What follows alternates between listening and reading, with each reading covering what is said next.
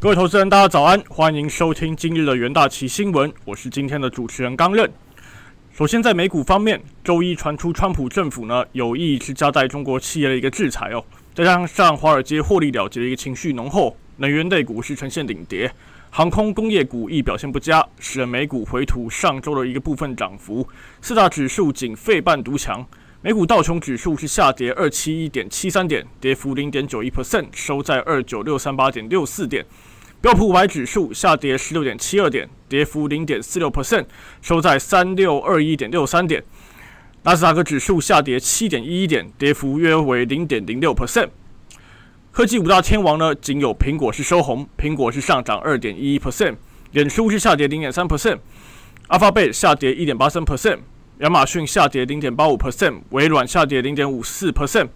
台股 ADR 呢则是呈现涨跌互见的一个状况，台积电 ADR 下跌一点七二 percent，日月光 ADR 上涨一点一四 percent，联电 ADR 上涨二点三 percent。接着我们看一些重点的一个新闻哦，周一美国地缘政治一个重动荡依然是持续的，在总统当选人拜登明年宣誓就职之前呢，川普政府呢基本上又考虑出手制裁。你将中芯国际、中国海洋石油列入黑名单，将限制两家公司呢取得美方一个投资。路透社援引相关的一个文件的一个资讯显示呢，这个名单除了中芯国际和中海油之外呢，可能还会包含中国建筑技术有限公司和中国国际工程咨询公司。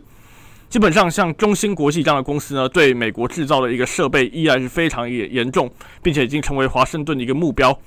今年在九月的时候呢，美国商务部就在断定向该公司提供设备将存在军事目的的一个不可接受风险之后，将通知了一些美国公司在为公中芯国际提供产品和服务之前，必须获得相关的一个许可证。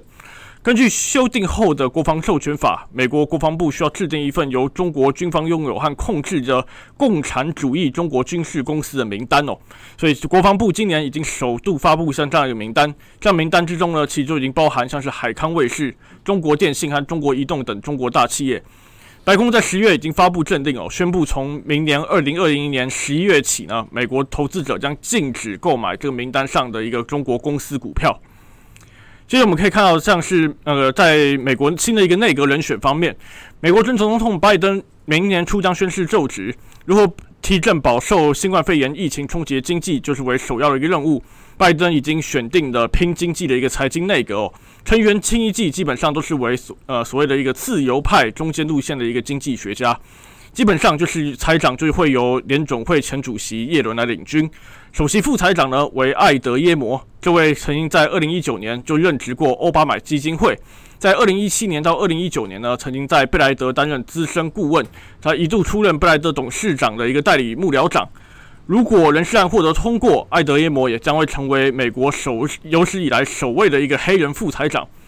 而在行政管理和预算局长方面，由聂拉坦登来担任。这位曾经在二零一六年大选时担任希拉蕊的顾问，也是奥巴马执政时时期欧记健保的一个主要推手之一。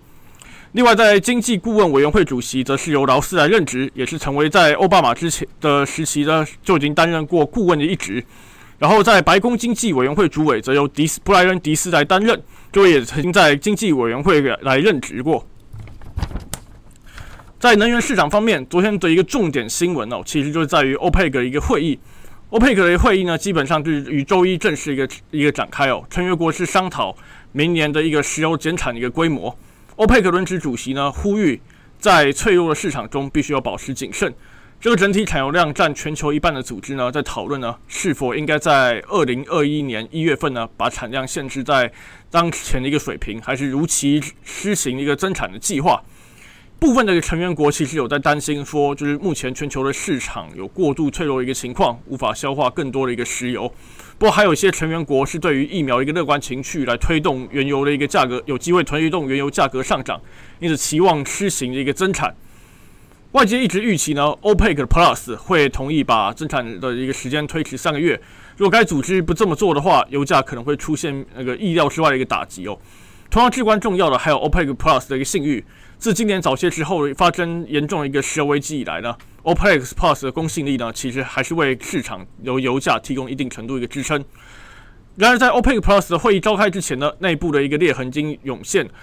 据里面的代表透露啊，周一的电话会议进行两小时后呢，就有人推议前展增产那个延迟增产三个月。目前为止还没有一个明确的一个反对声音，但代表人们基本上说呢，可能最终的一个决议呢，还是要等到十二月三日的一个会议才有更明确的一一个结果出来。欧佩克轮值主席阿尔及利亚能源部长阿塔尔曾经在会谈开始时表示，成员国们必须意识到。二零二零年目前的市场状况可能会延续到二零二一年的第一季，欧佩克国家们必须谨慎的一个应对。在欧佩克 Plus 发展依旧不明确之下，国际油价走势也相对比较谨慎。一月交割的 WTI 原油期货呢下跌十九美分或零点四 percent，收每桶四十五点三四美元。一月交割的布兰特原油期货价格下跌五十九美分或近一点二 percent，收每桶四十七点五九美元。而在外汇市场方面呢，美元对一篮子货币呢，从逾两年的一个低点回升，美股，但基本上呢，投资人还是在担心美国经济数据转弱，而新一轮的刺激还是苦无进展之下，美元指数今本月的一个累计贬值是二点三 percent，是七月以来月线的一个最差表现。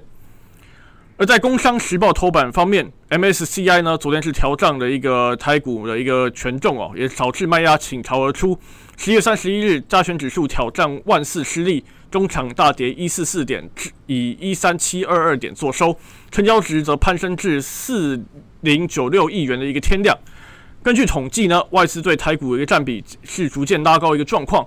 今年以来，平均每个交易日买进台股大概五百一十一亿元，卖出五百三十八亿元，对照日均成交量一千九百三十五亿元，国际资金的这个交易额约占台股整体的二十七 percent。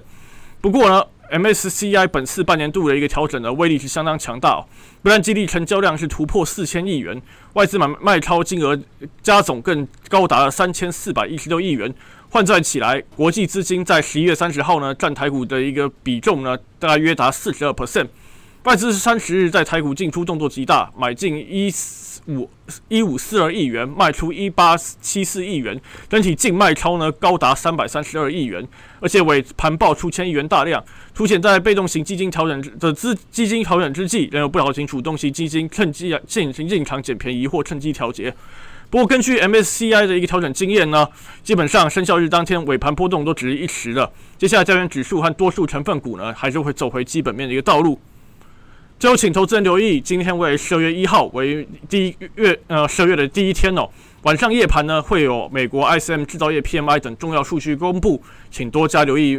行情的一个可能一个波动。以上是今日的元大旗新闻，谢谢各位收听，我们明天再会。